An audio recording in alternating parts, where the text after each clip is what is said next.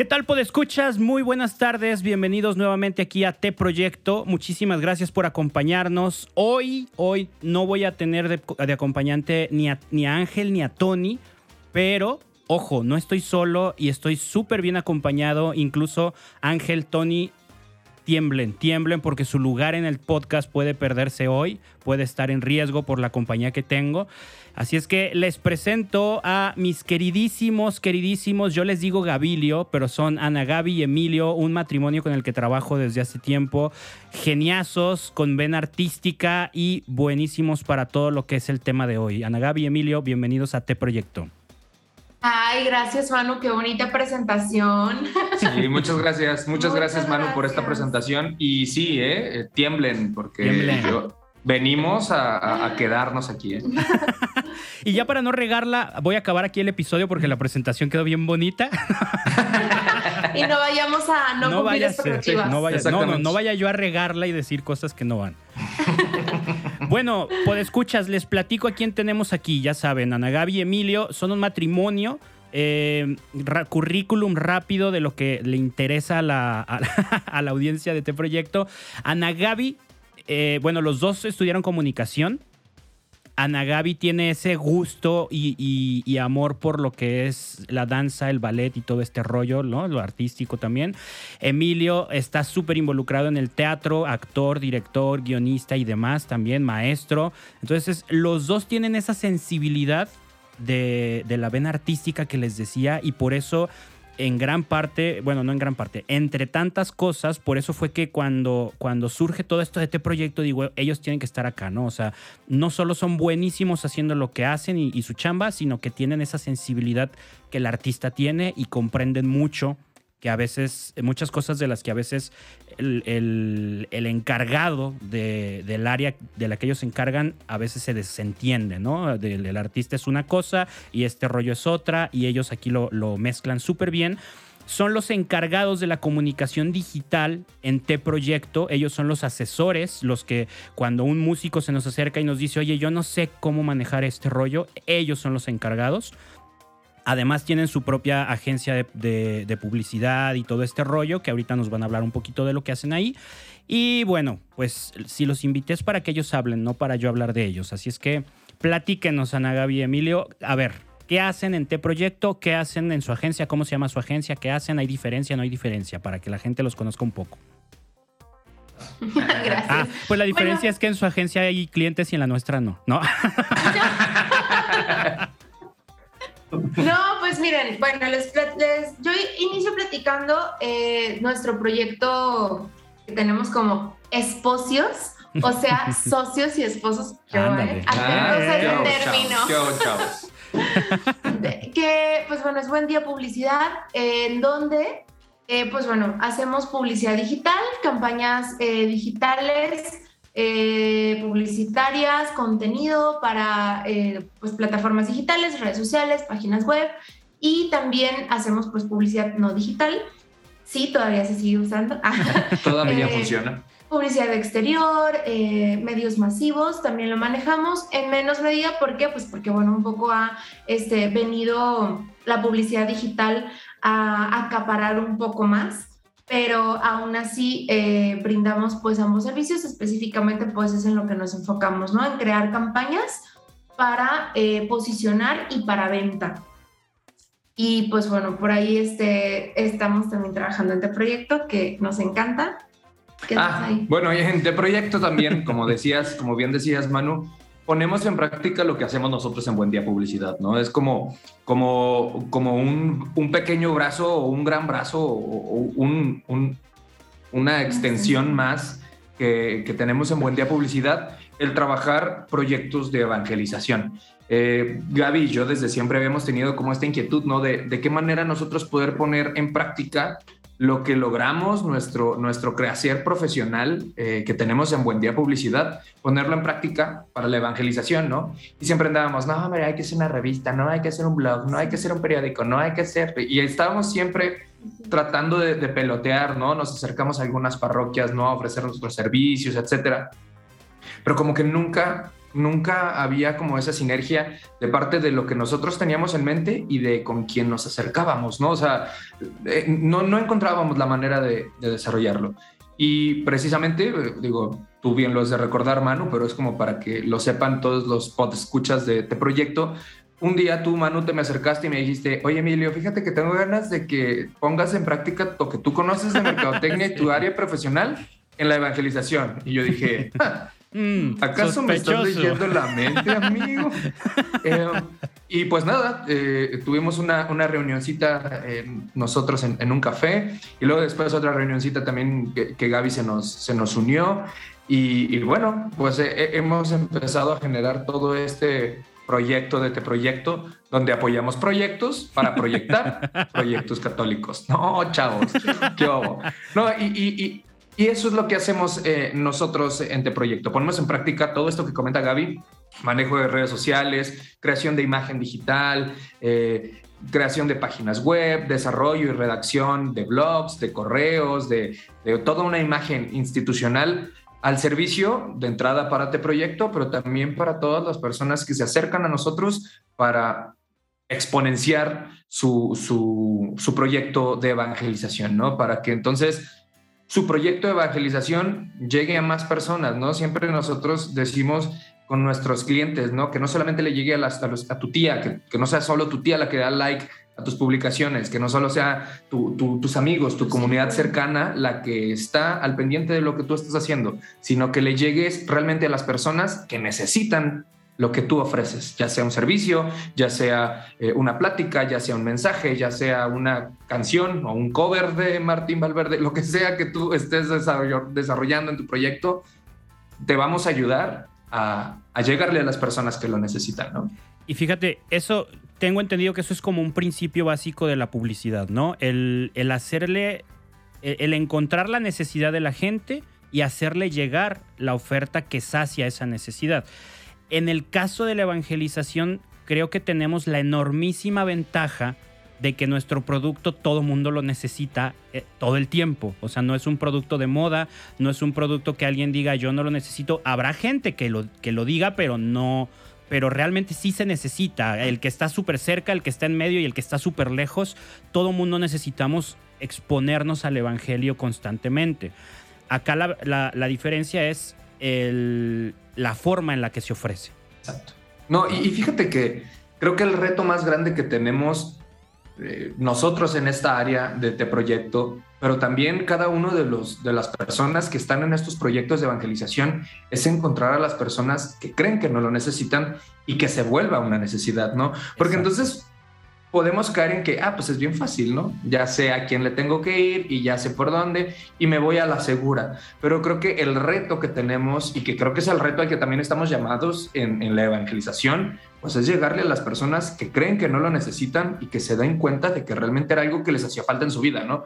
Porque al final de cuentas, al ser un proyecto de evangelización, pues ese es nuestro objetivo, evangelizar a quienes están lejos o a los que, a los que pues, a los que no tienen a Dios en su vida, ¿no? O, lo que nosotros hacemos en el marketing es pues crearle una necesidad a la persona que no creía que tenía esa necesidad, ¿no? Es lo que te genera cualquier marca. Oye, tú no sabes que necesitas un celular nuevo hasta que ves el comercial donde dices, oh, necesito un, un celular nuevo. Pues bueno, es lo mismo de este lado, ¿no? Buscar aplicar estos conocimientos o estas herramientas o, o esta experiencia que nosotros hemos tenido para que entonces también las personas se den cuenta de que necesitan más a Dios en su vida y que necesitan el proyecto de evangelización de X o Y persona pues, para que transforme su vida y los ayude a acercarse más a Dios. ¿no? Claro, en, ese sentido, justamente esta labor sería eh, lo que dices, ¿no? Hablar con el público, presentarnos con el público y decirle, hacerlo consciente de que tiene esa, esa necesidad que él no sabía que tenía y lo que es los proyectos de evangelización se vuelven las variaciones, las variantes del producto, ¿no? A lo mejor a ti este celular no te convence, a lo mejor a ti esta chamarra, este reloj no te gusta, pero el otro sí. Acá es lo mismo, eh, tanto en el mundo de la música, a lo mejor este cantante no te late tanto, pero este estilo del otro sí. O no solo música, sino plataformas, proyectos de, Instagram, proyectos, libros, podcast. O sea, hay una enorme variedad de productos que están ahí, de buena calidad, pero si la gente no se entera de que los necesita, pues no los va a consumir.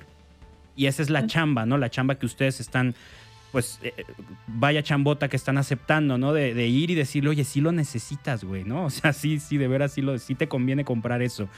Ahora, lo que quiero plantear es, hace poquito hablábamos en una entrevista eh, con, una, con una amiga, Ana Bolívar, y me encantó cómo planteó ella e, esta idea, ¿no? Hablando de, estilos de canciones y géneros musicales, pero ahora lo voy a traspasar al, campo de la comunicación.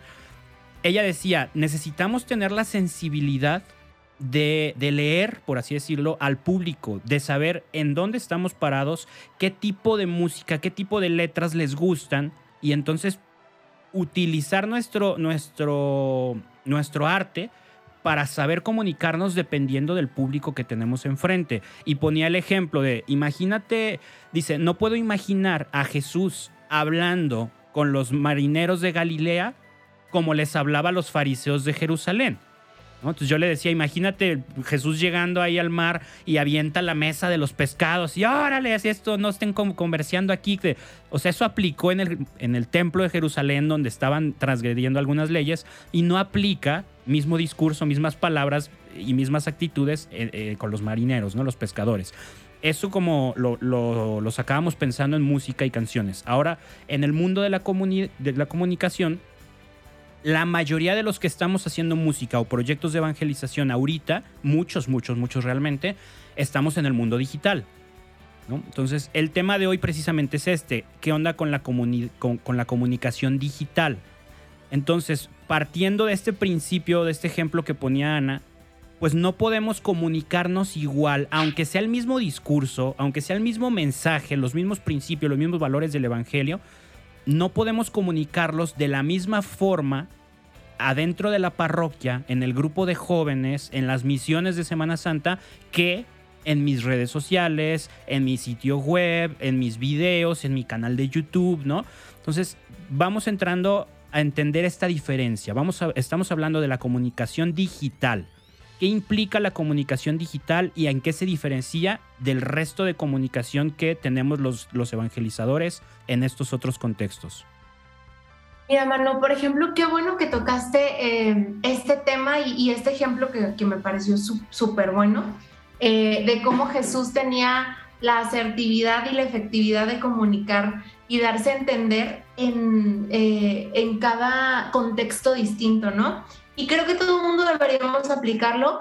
Eh, justo eso que estás mencionando ahorita, todo el tiempo estamos comunicando como seres humanos porque somos seres sociales, porque fuimos creados para estar en comunidad y para conectar con Dios y el uno con el otro, ¿no? Eh, y, pero comunicar no nada más es decir lo que pienso, a esta, esta canción me encantó cómo quedó y que todo el mundo le guste, o tengo este mensaje que decir y yo lo voy a decir igual para todo el mundo, porque eso nada más es hablar o expresarte, pero comunicar y tener una comunicación efectiva que también eh, existe eh, en la parte digital, pues es que la otra persona realmente haya captado el mensaje como lo quise enviar. Y, y es mi responsabilidad como emisor clarificar ese mensaje y transmitirlo en el canal de esa persona, en el lenguaje de esa persona. Justo por eso es tan valioso y es tan impactante lo que, lo que hizo Jesús y justo por eso impacta mucho más la persona que sabe cómo hablarle a los jóvenes en, en una misión, a las personas adultas de un grupo del templo, no sé. Y justo por eso es tan importante que conozcan el público que tienen. Si bien es cierto que la evangelización es para todos y todo el mundo lo necesitamos, también es cierto que todas las personas somos diferentes y que, por ejemplo, eh, no sé, Manu como músico tiene su público específico y que habrá gente que a lo mejor no conecta igual con Manu, pero otras personas que sí. Y ciertamente es un perfil de, gente muy específico. Entonces aquí lo importante de la comunicación digital es conocer muy bien ese perfil y saber qué lenguaje usa, cómo hablarle, qué tipo de contenido le gusta, eh, qué tipo de contenido le gusta que yo, que yo esté subiendo, con qué tipo de contenido conecta. Y de esta forma lograr, eh, esa es la comunicación digital, poder conectar con la audiencia que tengo un reto, porque tengo una pantalla de por medio, eh, pero poder conectar más allá de esa pantalla eh, con, a través pues, de, pues, de los mensajes que yo pueda crear eh, dirigidos específicamente a esas personas, ¿no? Sí, y, la ventaja que tiene también, o una de las, de las, o sí, de las maravillas de la comunicación digital es que es comunicación directa, es comunicación en tiempo real. Eh, creo que eso es la gran diferencia que genera la comunicación digital ante los demás medios de comunicación, dígase tele, dígase radio, dígase eh, periódico, espectaculares o la misma compraventa de, de discos, ¿no? Eh, es algo que se crea y ahí está, pero que el público eh, decidirá en qué momento consumirlo, ¿no? Y que, y que tampoco vas a tener una retroalimentación del público directa, ¿no? Dentro de como la teoría de la comunicación y cosas así. E, eso es lo que se nos dice, ¿no? Los medios digitales te permiten que haya una interacción directa, que haya alguien que te comente en tu publicación original tuya, ya que tú lo leas es otra cosa, ¿no? Pero que tengan la posibilidad de contactar contigo y de decirte, no me gustó, sí me gustó, bendiciones o amén, o lo que quiera la gente decirte, pero es una comunicación directa contigo. Eh, si, si, tú quisieras, eh, pensemos en tiempos donde no había internet, eh, si tú querías contactar a X empresa, a X marca, tenías que mandarle una carta y a ver cuándo le llegaba y a ver si le llegaba y si llamabas por teléfono, todo un completo eh, eh, teje y maneje de, filtros como para que pueda llegar tu retroalimentación. Y era una comunicación unidireccional. La marca te decía lo que tú querías saber. Pero ahora la comunicación digital nos permite, da la posibilidad que se utilice para eso o que, o que yo como, como productor o como creador de contenido utilice la retroalimentación, eso ya va a ser cuestión mía. Pero lo que nosotros creemos que es importante es que sí, y más de nuevo en este tipo de proyectos de evangelización, donde tú te tienes que dar cuenta qué es lo que realmente quiere la gente, como decía Gaby, qué es lo que la gente necesita escuchar, por qué canal les tienes que llegar, qué tipo de contenidos quiere consumir o quiere, o quiere estar... Eh, porque consumir se escucha así como que ah, consume a Dios, ¿no? O sea, pero como que qué tipo de como la palabra que Exacto, se, escucha como muy capitalista, consumir. Exacto, pero ¿qué, ¿qué, tipo de contenido la gente quiere que tú le aportes? Porque eso es lo que va a transformar su vida, ¿no? Al final de cuentas es como ver de qué manera podemos trascender y no solamente generar contenido bonito y que nos guste, sino que trascienda a impactar la vida de los otros. Eso, está, eso que están diciendo es súper importante, creo yo, eh, y creo que como artistas nos cuesta mucho trabajo entender esa clave, ¿no? Ya lo decían, comunicar no es solo exponer, es, es transmitir, decir algo y, y, hacer todo lo que esté en nuestras manos para que le llegue ese mensaje a la persona. No depende de nosotros que la persona lo escuche, lo vea o lo reciba, pero sí podemos hacer todo lo posible porque, porque se le exponga lo suficiente para que lo, lo reciba, ¿no?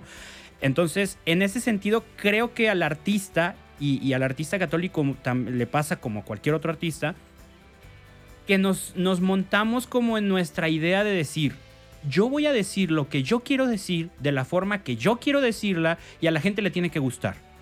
¿no? Y te topas con sitios web, con redes sociales, con imágenes, con mails, con un montón de, recursos que tú, o sea, yo si, cuando yo he hecho eso, y desde que tengo conocimiento y desde que me he puesto a prepararme en estas ondas, volteo a ver esos, esas cosas que hice, que redacté, esas imágenes que hice.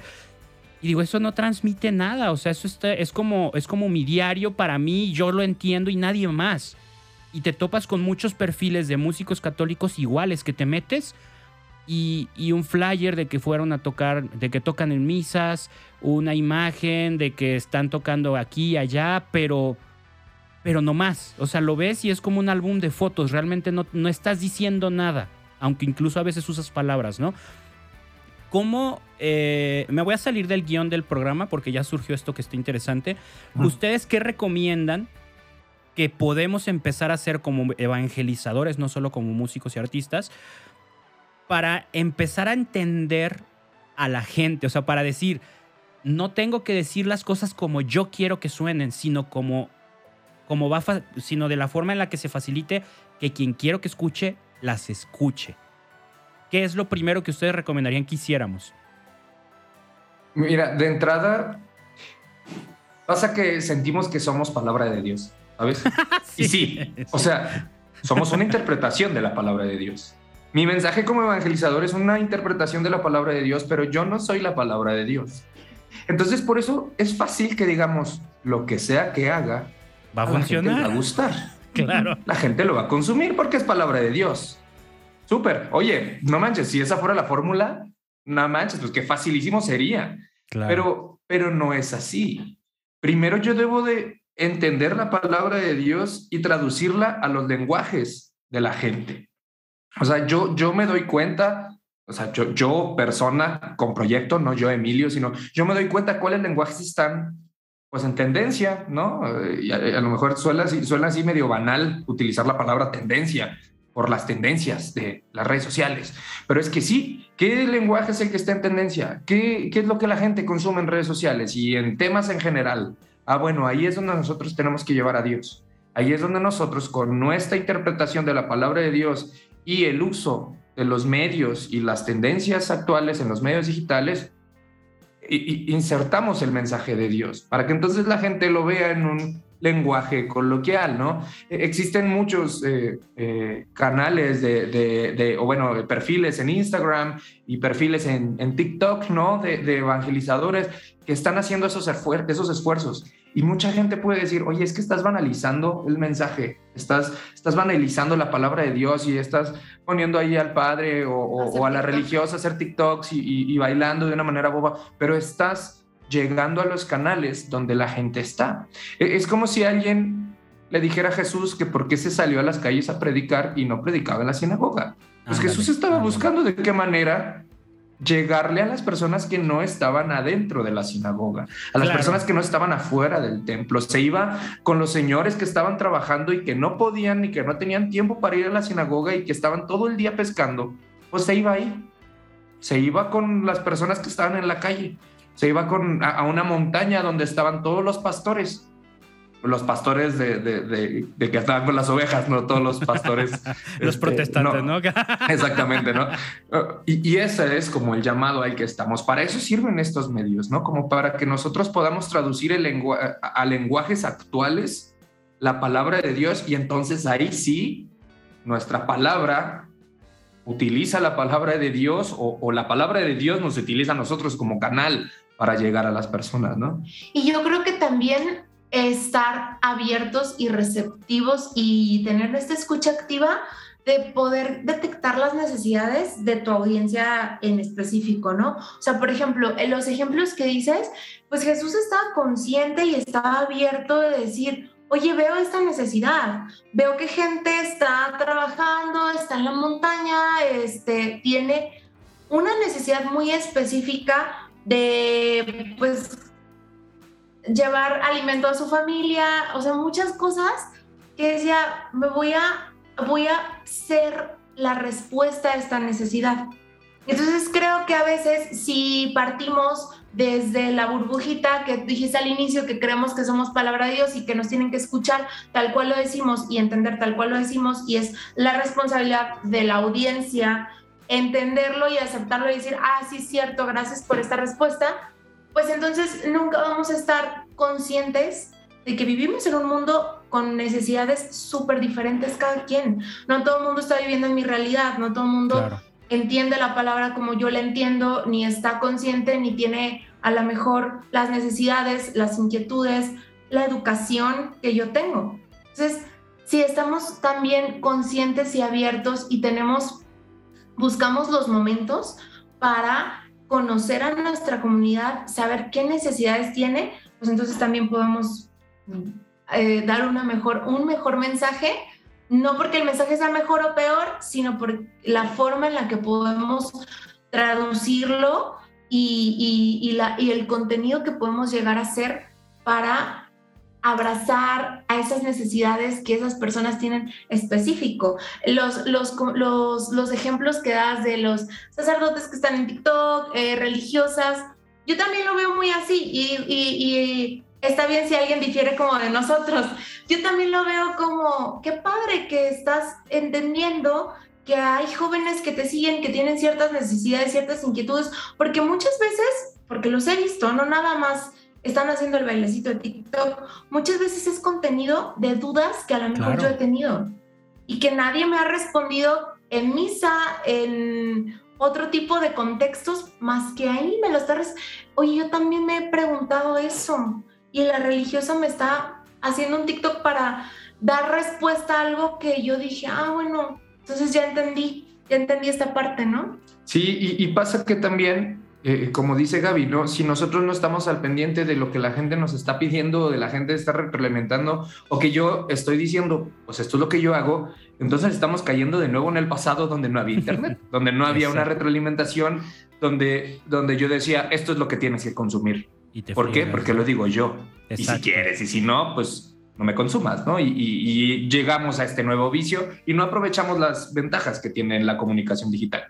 Claro, y está súper bueno todo esto. Me imagino justo esto que están diciendo, ¿no? O sea, llegas a, a, un restaurante y tú dices, a ver, yo quiero tres taquitos de pastor, hablando de pastores, ¿no? Y llega el, o sea, llega el mesero y te sirve el cabrito entero. Oye, pero yo quiero tres taquitos. Sí, pero es que el cabrito está más, está más bueno, es la especialidad. Sí, pero yo quiero tres taquitos. O sea, ni tanta hambre y no se me antoja el cabrito. No, no, pero es que esto es lo mejor. O sea, pues entonces ni disfrutaste el cabrito, ni te comiste tus taquitos, te fuiste con hambre y no vuelves a ese lugar. ¿no? Entonces... Me, estás dando hambre a mí y probablemente a todos los puedo escuchar. O sea, yo, me imaginé los tacos de cabrito y yo dije, ok, sí, dámelo todo el cabrito. Un cabrito al pastor. un cabrito completo al pastor. Entonces, justo eso es, creo, creo que eso es lo que, lo que están diciendo, ¿no? O sea, como evangelizadores, sí, tenemos el producto estrella, la especialidad de la casa. Queremos desbordarnos hablando de todo lo, todo lo que implica la verdad evangelizadora, la, verdad del evangelio. Pero hay quien ahorita solo puede un bocado hay quien ahorita solo, solo quiere pasar y oler el aroma de lo que ofrecemos. Hay quien sí llega y dame el bufete entero, ¿no? Entonces, nosotros como servidores que ofrecemos este servicio, necesitamos entender qué está pidiendo el público, ¿no? En este caso, por ejemplo, yo era de los que al principio, todavía hasta hace poco, pensaba de qué desperdicio de tiempo que los sacerdotes estén bailando en TikTok. Y luego lo empecé me empecé a cuestionar a mí mismo mi postura y dije, a ver, sí, desde mi postura, precisamente, desde mi conocimiento, mi realidad y mi perspectiva, para mí es un desperdicio de tiempo que lo hagan. Pero hay gente que no está en mi mismo lugar. El, el 100% de las personas que no son yo no está en mi lugar. O sea, es una estadística brutal, ¿no? entonces... es, un número súper cerrado. Sí. Entonces, a lo mejor el ver a un sacerdote bailar le provoca algo que diga, oye, esto me llama la atención y a lo mejor ese sacerdote, no todo el tiempo, como decías Gaby, no todo el tiempo son videos bailando. A lo mejor después sube un video explicando algo o tiene una plática con alguien en lo privado que te, oye, yo te vi bailar, me diste confianza y te quería preguntar, ¿y yo qué voy a saber? ¿No? O sea, es como quien, quien hubiera dicho, Jesús se la pasa solo con los marineros, digo, con los, con los apóstoles en bodas emborrachándose. Espérate, o sea, al día siguiente a lo mejor estaba en la sinagoga predicando, al, día siguiente a lo mejor estaba atendiendo y sanando a un enfermo y al día siguiente y a los cinco días otra vez en otra boda, pero el que, el que lo veas una sola vez no quiere decir que eso es lo que hace todo el tiempo. y Jesús muy astuto sabía cómo comunicarse en la sinagoga, sabía cómo comunicarse en la calle, en el campo, en el monte, con quién usar parábolas, con quién no usar parábolas, con quién gritar, con quién susurrar, con quién guardar silencio, ¿no? O sea, o sea, era el máster, máster, máster de la comunicación, a final de cuentas, ¿no? O sea, el storytelling y todo este rollo lo aplicaba durísimo. Claro. Entonces está súper chido esto que están diciendo ustedes de, pues ubica, ubica en qué momento estás y en qué contexto estás y encuentra la manera de transmitir, ¿no? No, no, no podemos quedarnos con los brazos cruzados en nuestra cuenta de Instagram diciendo, como tengo la palabra de Dios y como tengo la verdad, la gente a fuerzas va a venir porque yo tengo el mejor producto no funciona así. No, no, no, o sea, nada, ni la comunicación, ni el marketing, ni la publicidad, ni la evangelización funcionan así. No se puede quedar así. Ahora, siguiente pregunta. Ya que estamos hablando de esto, de qué es la, la comunicación digital, entornos, contextos, formas de comunicarte, una pregunta que creo que muchos tenemos en la cabeza cuando empezamos a entender esto. ¿La comunicación digital se reduce a postear en redes sociales? A subir una foto a Instagram, a subir un video a YouTube, a subir a, bueno, no sé si YouTube es una red social, a subir un video a Facebook, a tuitear algo, a, hacer videitos en TikTok. O sea, así ya, si empiezo a hacer eso, ya, me, ya estoy trabajando mi comunicación digital. Pues mira, sí y no. Porque, pues sí, ya estás comunicando de una manera digital. Entonces, en términos estrictamente hablando, ajá, sí, estás generando comunicación digital. Pero, pues la comunicación es, e, e, es una interacción. Pues si no, estás, estás hablando a la pared. Estás una monologación, monologación Estás haciendo una monologación digital, ¿no? Creo que el hecho de generar una buena comunicación digital, porque esa es la diferencia, es ¿Haces o no haces? Sí, sí haces, pero ¿es buena o no es buena? Eso es lo interesante. Es cuando ya hay una interacción fidedigna, una, una interacción fiel, ¿no? Lo que nosotros le llamamos el engagement, ¿no? La gente que está enganchada contigo, que está comprometida con tu contenido. Cuando tú empiezas a generar contenido donde, donde sí hay una comunidad activa ante lo que tú haces, entonces sí estás generando una buena comunicación digital con un buen contenido o con un mal contenido, eso ya es distinto, porque puedes hacer cualquier burrada y que la gente te esté haciendo eh, eh, interacción. Ah, bueno, pues estás haciendo una buena comunicación digital, un mal contenido, pero es una buena comunicación digital, porque estás generando el objetivo de estar eh, teniendo una comunidad activa.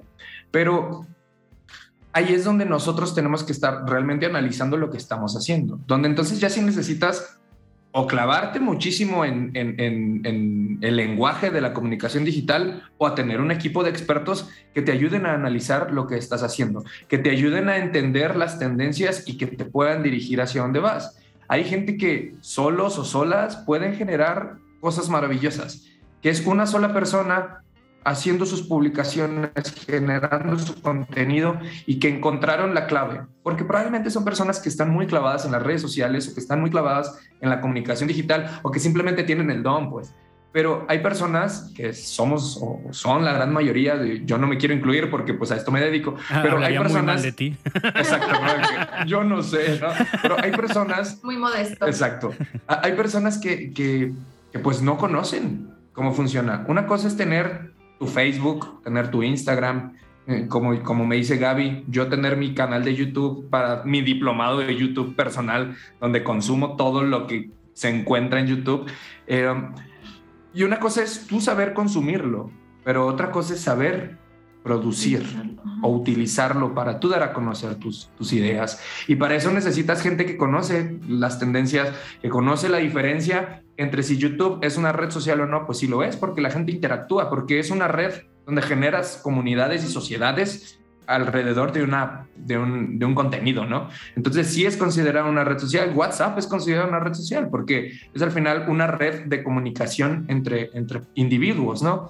Entonces, ahí es donde tú necesitas y, tienes que darte cuenta, puede ser que necesitas eh, a, algún experto, alguna experta, alguien que te ayude y que te oriente hacia la comunicación de tu proyecto y de darlo a conocer de una manera que realmente impacte a las demás personas. Creo que todo se va a resumir en eso, pues es de qué manera vas a impactar a los otros, ya sea con un cartel que diga una frase y que te tomes una foto en la calle y la publiques en tus redes sociales, ya con eso estás comunicando y estás impactando vidas, ¿no? Y, este es este ejemplo de Guy with a Sign, ¿no? Esta, esta cuenta en Instagram del tipo que, que se toma fotos con un, un, pedazo de cartón y frases, ¿no? Hay un sacerdote que también hace eso. Sí, Price, Fíjate. Price with a Sign. Price with a Sign, exactamente, ¿no?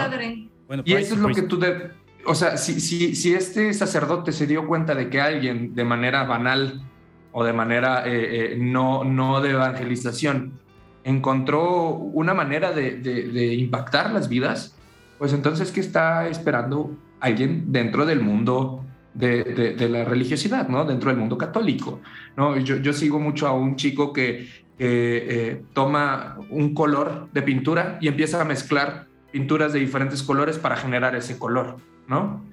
Y es lo único que hace y tiene muchísimos seguidores y, muchísima gente interactúa con él. Oye, pues alguien que sepa pintar, pues que haga eso, pero con pinturas de santos. No sé, ¿sabes? O sea, ahorita estoy dando una idea para ver si alguno de nuestros podescuchas va a decir, oh, no manches, ah, eso es lo que yo tenía que hacer, ¿no?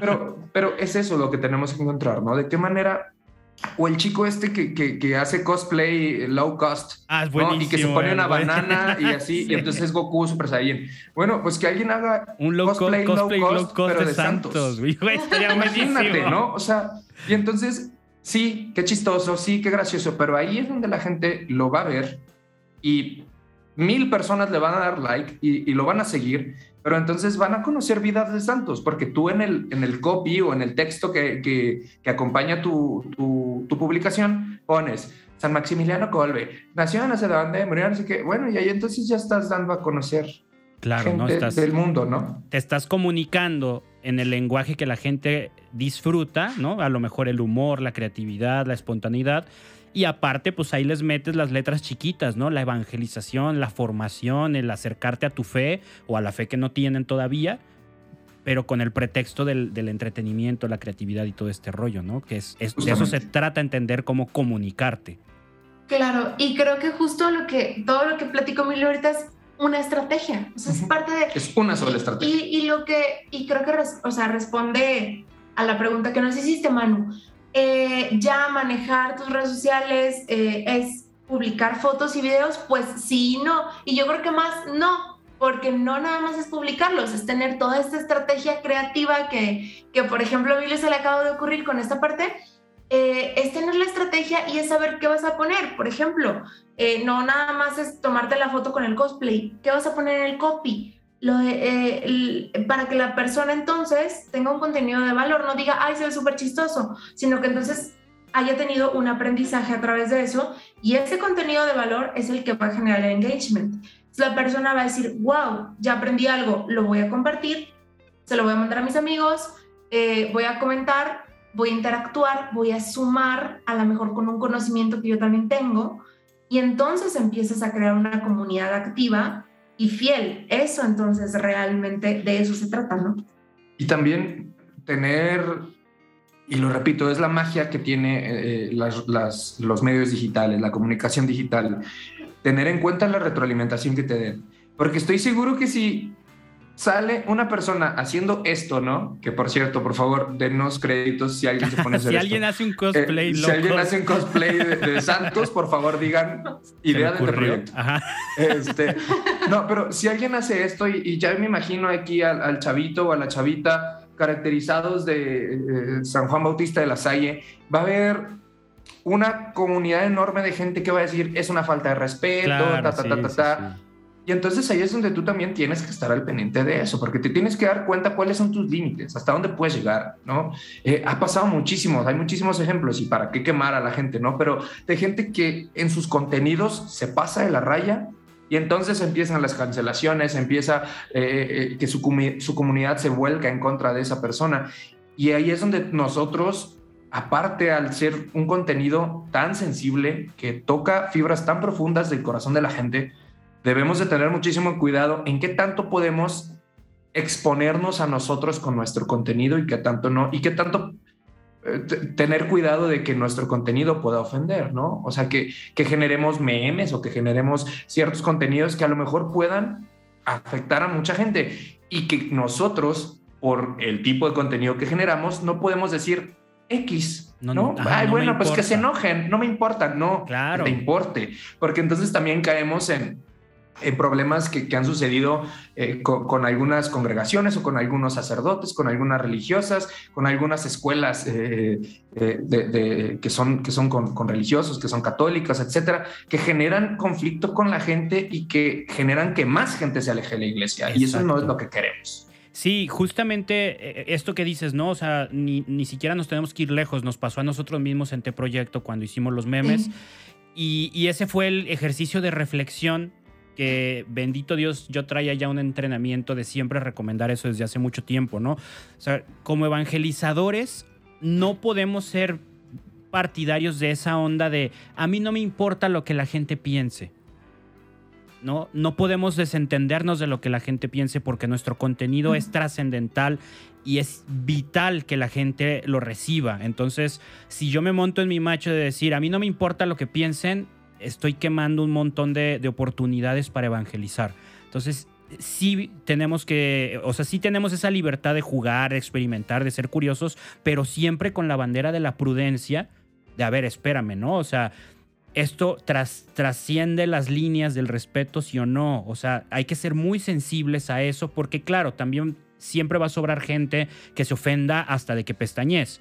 Entonces nosotros tenemos que ser bien prudentes de decir, ok, esto estoy causando yo esa ofensa o, viene de, allá sin razones, ¿no? Es un ejercicio de conciencia, es un ejercicio de madurez, es un ejercicio de, tengo que pensar, razonar y, analizar el contenido, lo que, que estoy haciendo, ¿no? O sea, ya te imagino, te disfrazas low cost de, de, San Ignacio de Loyola, pues igual no pasa nada, ¿no? Pero habrá quien diga, pues yo me disfrazo de Adán y en el momento, en el contexto, dices, güey, pues también, o sea, prudencia, ¿no? O sea, así de fácil, pues.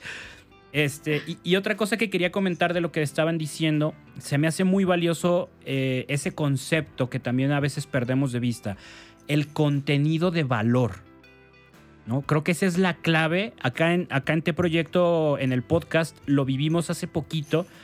Eh, el resultado de quien sí lo trabaja y quien no lo trabaja. ¿A qué me refiero? Puedes tener miles de seguidores, cien miles de seguidores en tu cuenta de Instagram, en tu Facebook, en tu YouTube. Pero, por ejemplo, este cuate del cosplay low cost, yo en la vida me, he detenido a investigar quién es, qué dice, qué hace, aparte de eso, porque te entretiene, o sea, ves las fotos, te ríes y le sigues, ¿no? En cambio, con quien te ofrece algo de contenido de valor, te detienes ves que puso, ves que escribe, no importa que sean letanías, no importa que en su Instagram ponga 20 stories seguidas hablando de algo, te las avientas, ¿no? Nos pasó ahora, tuvimos hace unos episodios a una chica que se llama Clara Cuevas, que tiene 40 mil seguidores, ¿no? Tiene su podcast hace un montón de cosas.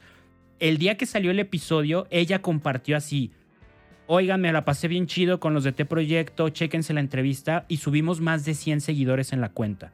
Eso es reflejo de alguien que sí es un, en, el sentido de la palabra, influencer, porque influye en tus ideas, en tus opiniones, ¿no? ¿Por qué? Porque Clara se la vive compartiendo contenido de valor. También comparte que hoy fui al a la manicure, hoy fui a cenar aquí, hoy fui a cenar allá, hoy me la pasé aquí. O sea, no solo es contenido de valor, es ella, pero también te comparte eso, ¿no? En cambio, podrá haber gente con el triple de seguidores y que no generan esa reacción en la gente. ¿Por qué? Porque no están, o sea, sí, suben fotos diarios, suben posts diarios, pero no generan ese contenido de valor que engancha y que te hace decir, lo que este güey me recomiende lo voy a tomar en cuenta, ¿no?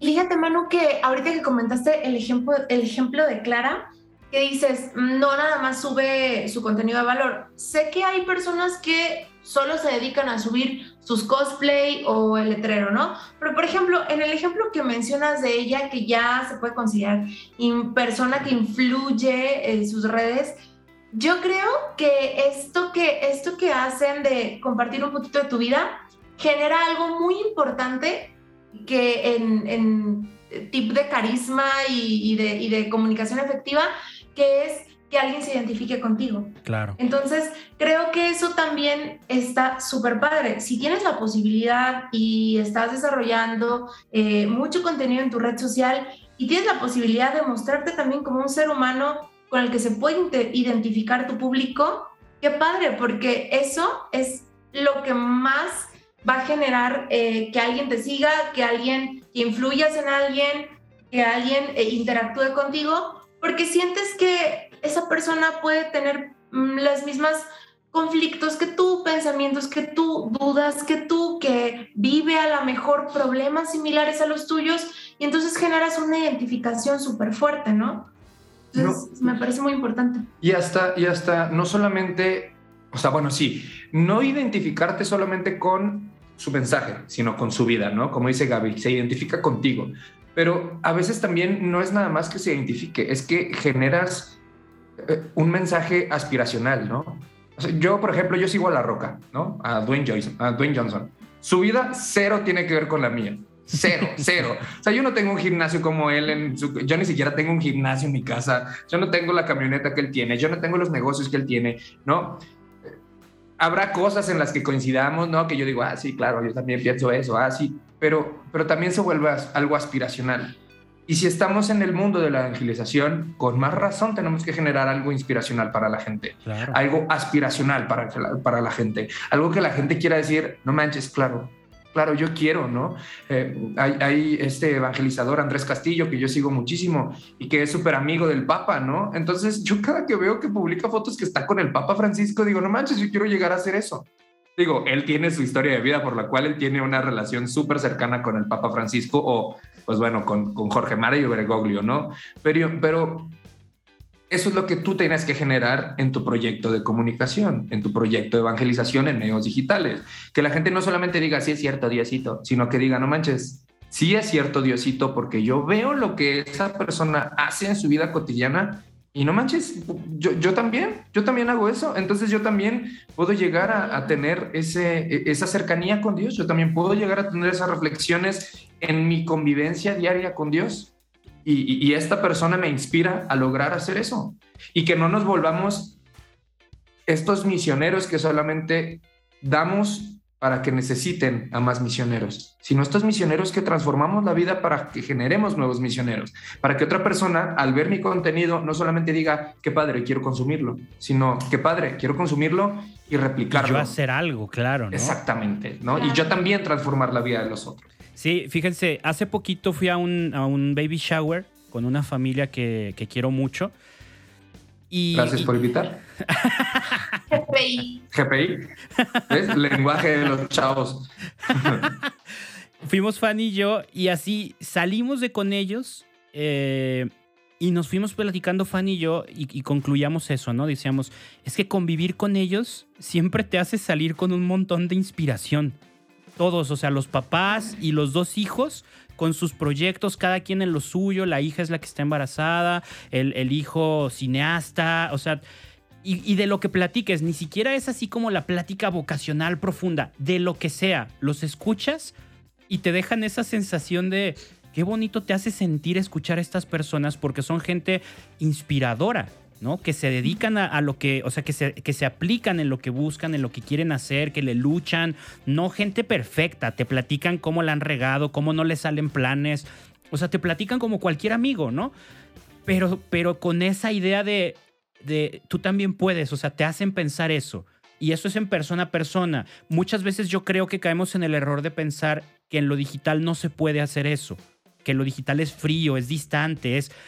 O incluso a lo mejor muchos se han de ver como yo quién soy para inspirar a alguien, mi proyecto qué es para inspirar a alguien. Entonces, como que manejas tus redes, manejas tu contenido como de, una forma contenida, el contenido, ¿no? O sea, de esto no va a explotar, esto no, ¿para qué lo expongo tanto? ¿Para qué me esfuerzo si yo no soy inspirador, si mi historia no es inspiradora? Y creo que es un error, porque a final de cuentas, de entrada, el, mensaje que queremos compartir no es el nuestro, esa, inspira, esa inspiración viene del Evangelio. Y si, el, y si Dios y el Espíritu Santo eligieron tu vida, como lo decían hace ratito que me encantó, o sea, no es que nosotros utilicemos la palabra de Dios para, sino que la palabra de Dios nos utiliza a nosotros. O sea, si Dios decidió utilizarte a ti, es porque Él confía un chingo en tu historia, ¿no? Y en, y en lo que tú puedes inspirar. Entonces creo que es vital esto que están diciendo de entender de que la comunicación digital tiene ese alcance, tiene ese alcance de mover vidas, de, inspirar a cambios drásticos de vida, hacer cosas, hacer, eh, este, a tener ideas, hacer proyectos a través de una sola foto, a través de un copy, a través de un video, ¿no? O sea, a veces creo que perdemos la magnitud de lo que podemos hacer con una cuenta de Instagram, con un canal de YouTube, con, una cuenta de TikTok. No, perdón. Los dos. Esperando. Saliendo de la alberca, ¿no? no, perdón, es rápido. ¿Sabes qué? Ahorita que estás diciendo eso, también yo quiero, o sea, quiero que también nos pongamos a reflexionar en el impacto que podemos llegar a tener. Digo, yo no porque yo no soy influencer, pero, o sea, me refiero a eso, ¿no? Este, en el impacto que alguna persona que se dedique a la evangelización, algún artista católico puede llegar a tener tanto impacto. Entonces, creo que también hay que tenerse un poquito a pensar en la responsabilidad de ese impacto y en cómo eh, creo que en la medida en la que seamos justo lo que ustedes nos dijeron, inspiración para alguien más y también eh, real, ¿sabes? O sea, porque no sé quién, de todos los que nos están escuchando, quién le ha pasado, que de pronto un poco ves algunas cuentas que no tienen nada que ver con Dios, pero en, en redes, y dices como, ¿cómo, yo cómo le hago para tener esa vida, no? Y muchas veces no es una vida real. Muchas veces todo está patrocinado o es solo esa foto, pero detrás hay un montón de cosas que son tan reales o que no son tan positivas como lo muestra esa foto. Y creo que tiene mucho poder y mucha influencia en la vida de las personas y creo que la responsabilidad aquí es para bien, no, o sea, no para destruir vidas, no para este, que alguien sufra y diga, no manches, este, qué triste porque yo sigo a esta persona y parece ser que nunca ha dudado de su fe, nunca ha tenido estas dudas que yo, entonces yo soy malo. Y creo que no, o sea, y tampoco los estoy invitando a que todo el mundo hable de todas las dudas que ha tenido o hable de los momentos no padres. Digo, finalmente, si quieren compartir su, su contenido bonito, adelante, pero creo que desde la realidad, ¿no? O desde la sinceridad y creo que eso ya, desde, desde que lo compartes desde, desde la sinceridad, sin tratar de ser falso, sin tratar de mentir o aparentar algo que no eres, ya desde ahí se nota que es sincero, que es real y que puedes inspirar a otra persona. De otra forma, creo que está muy cañón inspirar si no está siendo real, ¿no? Sí, totalmente. Lo que dijo Gaby. Todo lo que iba a decir, pero. Yo iba a decir lo mismo. Ay, por dos. por dos.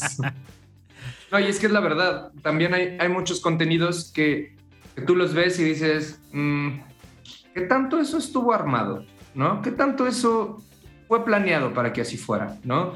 Eh, digo, yo, yo que, como me comentabas al inicio, también me dedico a la actuación. Hay muchos canales de YouTube o, de, redes sociales donde pues son escenas de la vida real, pero que yo los veo y yo digo, pues es mi mm. compañero actor, mi compañero actor, no son escenas de la vida real, ¿no?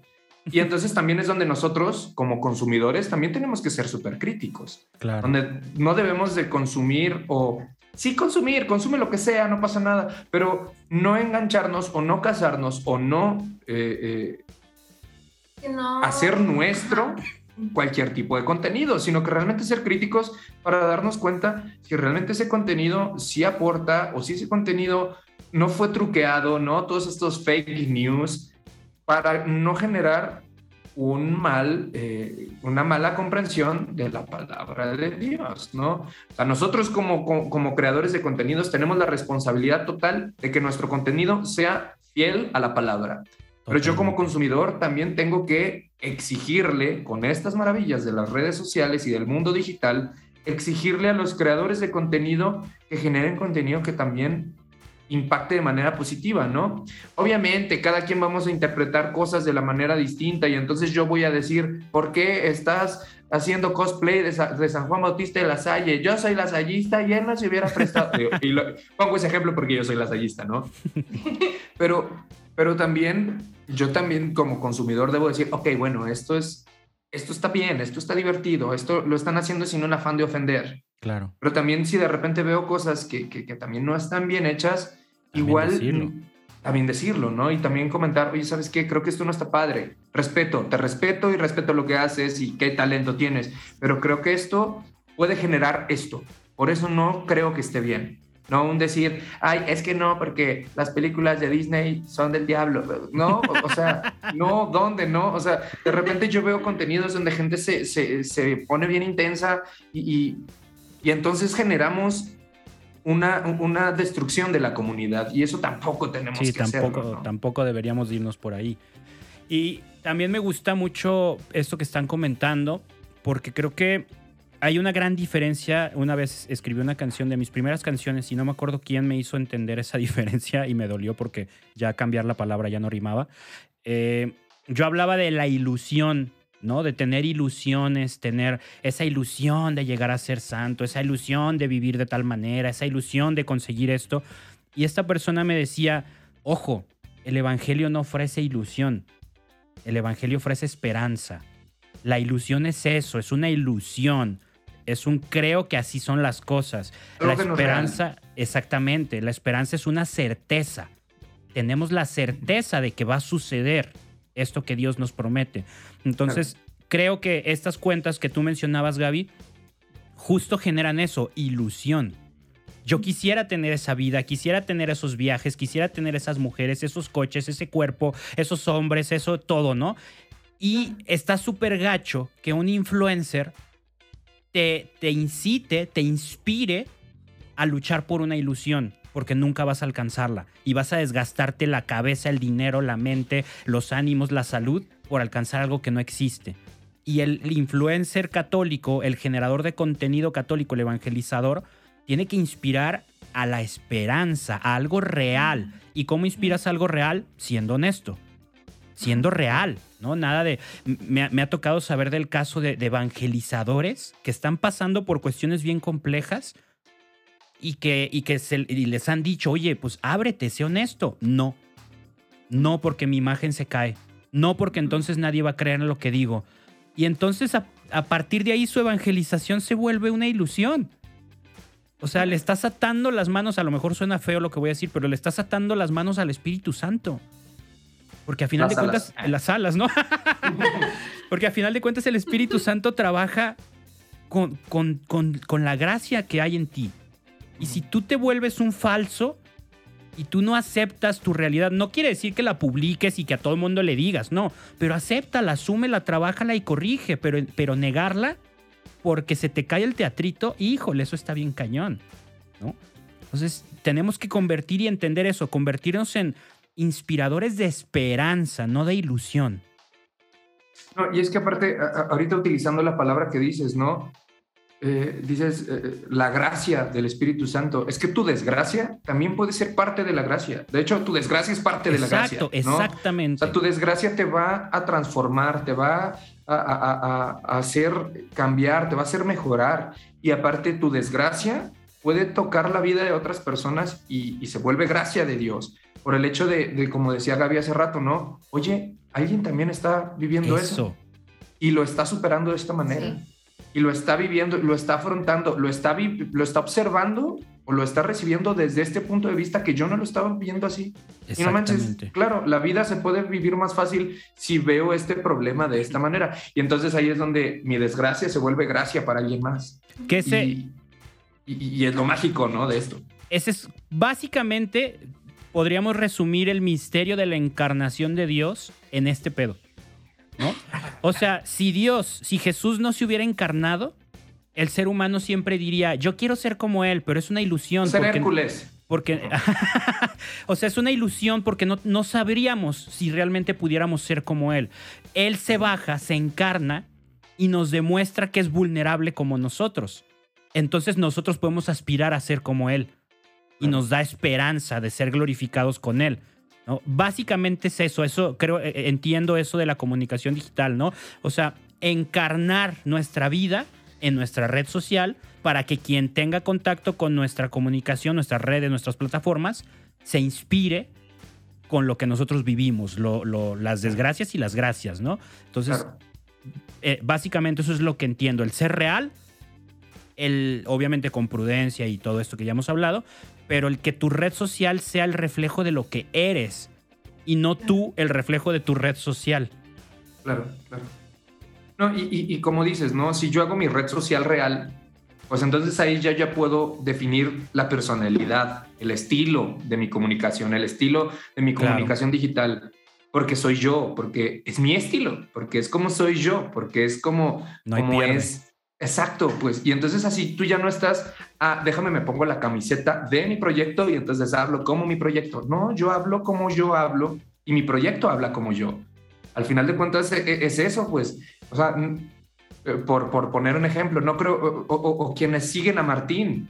Martín Valverde publica los memes que se encuentra que le parecen divertidos, porque es él, porque es un señor, porque te comparte chistes de tíos que son hermosos, pero también te platica del accidente que él tuvo y de la vida que él lleva en la educación con su hijo y, de su relación que tiene con su esposa. Y entonces es Martín hablándote de Martín, no es una agencia el cantante de, cómo es el cantante Martín. No, es Martín contando de su vida. Es Ricky Martín hablándote de su vida y La Roca hablando de su vida, ¿no?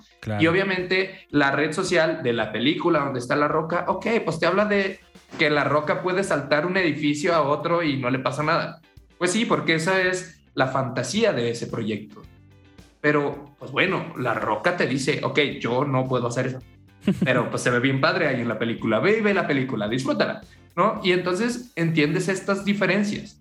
Pero si nosotros en nuestra red social personal oculta con que solamente tenemos con nuestros amigos, tenemos una vida que después no empata con tu proyecto, entonces tu proyecto no empata con tu vida. Entonces ese proyecto tal vez no es lo que tú deberías de estar haciendo. Y fíjense, perdón, te interrumpí, sorry.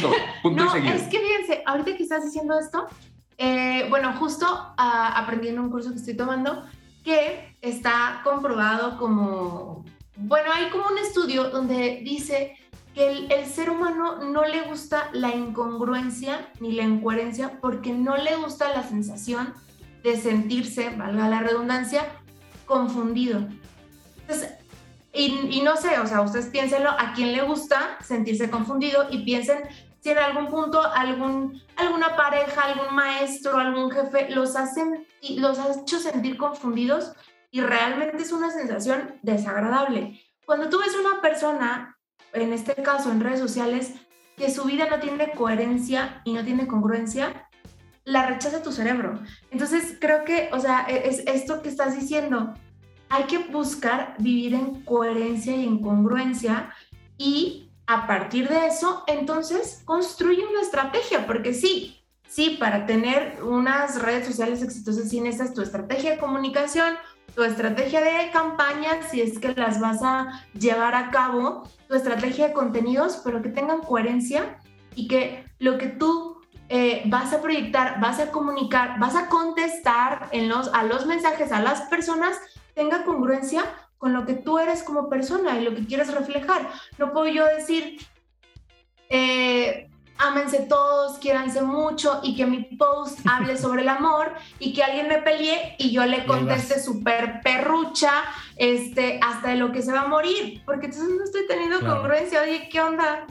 ¿Qué pasó? ¿Por qué estás contestando así, no? Entonces hay que también trabajar en, en, eso, justamente lo que estás diciendo. Y mira que siempre dicen, ¿no? Eh, no hablemos de política o de religión porque, porque la gente se pelea, ¿no? Y bueno, ahorita estamos hablando de religión, así que yo voy a hablar de política. Pero es que un claro ejemplo, y nos pasa mucho aquí en México, e, es difícil nosotros hacer clic con un político porque pasa esto que dice Gaby.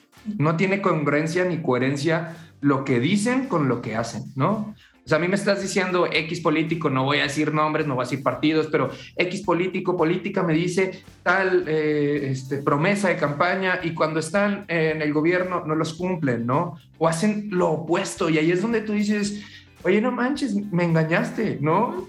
Eh, abusaste de mi confianza que yo te di y, estás haciendo todo lo contrario. Y luego ahí salen, ¿no? las publicaciones del tweet del político, la política, antes de estar en, en, en, el puesto de gubernamental, diciendo, no deben de este, maltratar a los perritos. Y luego hay eh, campaña de asesinato de, perritos callejeros masivos. Y dices, ¿qué pasó? o sea, e, es completamente lo contrario. Y entonces eso genera que haya choques. Ahora, en un proyecto de evangelización donde son las mismas fibras sensibles de la confianza ante una persona, cuando se rompen es muy difícil volver a, conectar con esa gente. Y al contrario, te generas, te, creas enemigos de por vida, ¿no? Qué, qué, triste que, que, sucedan este tipo de cosas, pero pues es que los seres humanos así vivimos, somos muy sentimentales, somos muy emocionales. Y eso puede generar, y ahí es donde, como, como hemos estado diciendo, necesitas una estrategia real, no solamente hacer contenido por hacer contenido, sino tener una estrategia para poder definir hasta dónde puedes llegar en tu comunicación de tu proyecto para que entonces tu proyecto siempre vaya generando palomitas y palomitas y palomitas en vez de taches y, rosaduras con la gente, ¿no? Claro, y aparte entendiendo que en el caso de un político, lo que te está prometiendo u ofreciendo es un beneficio, por así decirlo, temporal, ¿no? Te estás enganchando con él, estás confiando en él para un beneficio temporal. En el caso del evangelizador, el producto en juego es, es un producto trascendental. Entonces, la ofensa o la traición va a ser de magnitudes trascendentales, ¿no? Y muchas veces cuando un evangelizador la riega, no solo está generando el rechazo a su persona, está, eh, está generando un rechazo a la iglesia. a la fe, a Dios mismo, ¿no? Entonces debemos entender la magnitud de la responsabilidad que tenemos los que, los que hemos decidido tener un perfil público y que por ende vamos a necesitar la comunicación digital, ¿no? Lo que digas puede influir suena súper fuerte, pero es verdad, lo que tú digas en tu red social puede llegar a influir en la salvación de alguien.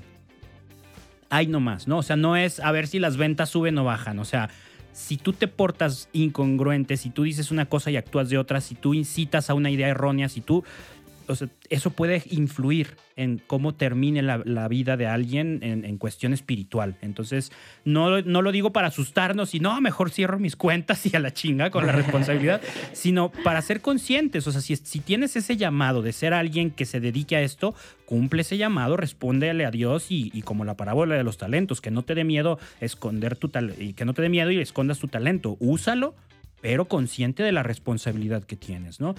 Ahora, ya para no extendernos más, creo que hemos tocado puntos buenísimos y muy, muy buenas conclusiones.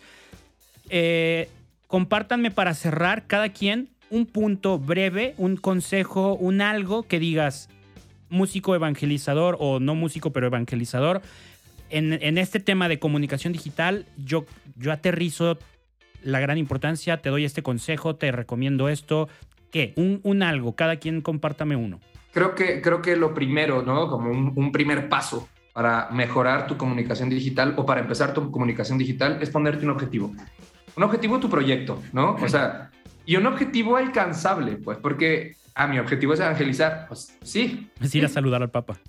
Ajá, sí, y, y, bueno, a lo mejor ese puede ser tu objetivo, pero porque ese es un objetivo alcanzable, ¿no? Pero creo que es un objetivo que puedes lograr sin la necesidad de que tu proyecto se enfoque a ello, ¿no? Pero, pero sí un objetivo que, que sea alcanzable, que sea medible. Eh, es siempre cuando llega un cliente con nosotros en la agencia fuera de este proyecto, oye, quiero que me manejes mis redes sociales, ¿cuánto me cobras? ¿Qué quieres lograr? Y entonces ya veo cuánto te cobro. Porque dependiendo de lo que tú me pidas, dependiendo de lo que tú quieras hacer, es lo que vamos a necesitar de tu parte y el esfuerzo que nosotros tenemos que desarrollar, ¿no? Si me dices, quiero vender un par de zapatos, ah, pues súper bien. Pues Igual ni siquiera necesitamos redes sociales, déjame ver con mis amigos a ver quién te los compra, ¿no? Pero si me dices, quiero vender 200 pares de zapatos cada trimestre, ah, ok. Entonces empiezo a identificar por dónde llegar a cumplir ese objetivo. Y es lo mismo en tu proyecto de evangelización. Si tú tienes un objetivo real, ya sea, ok, quiero eh, cantar en 15 misas al mes. Ah, bueno, ese ya es un objetivo, por ahí puedes empezar. Quiero estar en el festival tal cantando tal evento. Ah, pues ok, entonces ya sé qué objetivo quieres tener. Quiero tener tantos suscriptores. Ok, ese es un objetivo que cumplir. Y entonces empiezas con eso. Porque evangelizar lo podemos hacer muchísimas personas.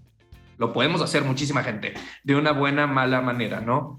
Y, lo, y lo, debemos de hacer con nuestra vida diaria. Entonces, si tu, tu objetivo de tu proyecto solo es evangelizar, pues...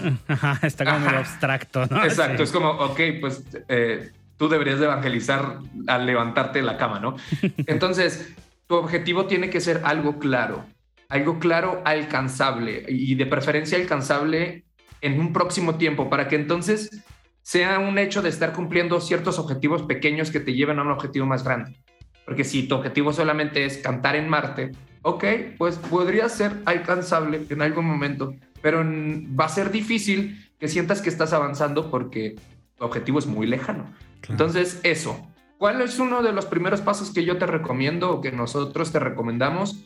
Eso, tener un objetivo alcanzable, cercano y real, para que entonces puedas estar generando triunfos que te inspiren y te motiven a seguir consiguiendo más objetivos cada vez, cada vez más grandes, pero siempre tener un objetivo real. Súper bien. Muy bien. Estoy de acuerdo. Por dos. por dos, no. Eh, bueno, yo por ejemplo, eh, un consejo que, que daría, eh, pasito siguiente, ya que tienes fijados tus objetivos, ten una organización y una calendarización de tu contenido.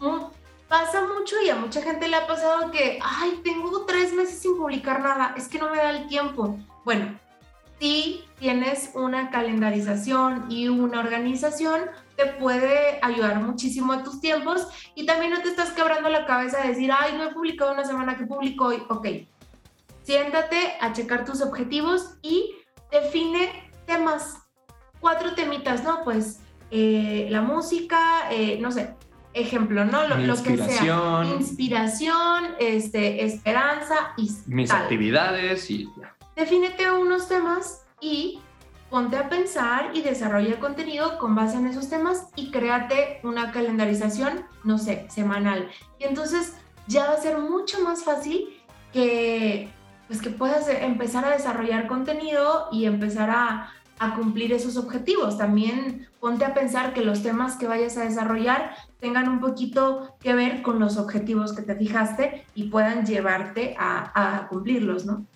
Sería como los consejos que daríamos. Sí, y ahondando un poquito a lo que dice Gaby, ¿no? Eh, yo comento, tiene un objetivo. Mi objetivo es eh, adelgazar. Ah, súper, pues ¿qué vas a hacer? Ah, pues voy a ir al gimnasio. Calendariza, cada cuándo, a qué gimnasio, en qué horarios, cuál es tu presupuesto para pagar una membresía.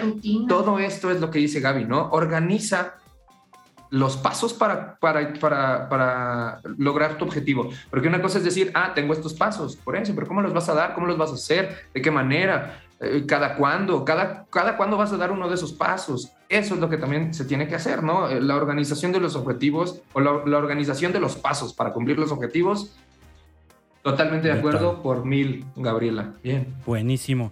Pues muchísimas gracias, Gabilio, Ana Gaby, Emilio, neta, gracias por su tiempo, por su sabiduría, sus consejos y risas.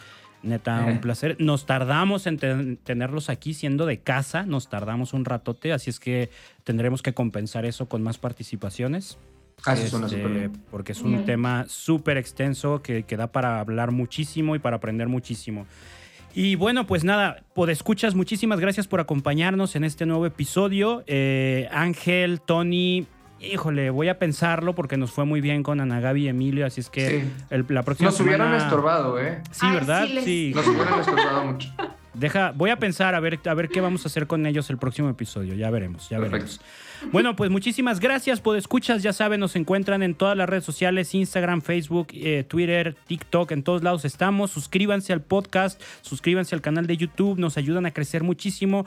Y si tienen preguntas, eh, dudas o todo lo que se les ocurra sobre estos temas, escríbanos ahí en redes sociales. Oye, Manu, oye, Ángel, oigan, tenemos estas dudas, ¿cómo nos pueden ayudar? Y con gusto les ayudamos. Muchísimas gracias, nos encomendamos a sus oraciones y nos vemos pronto. Chao. Chao. Bye.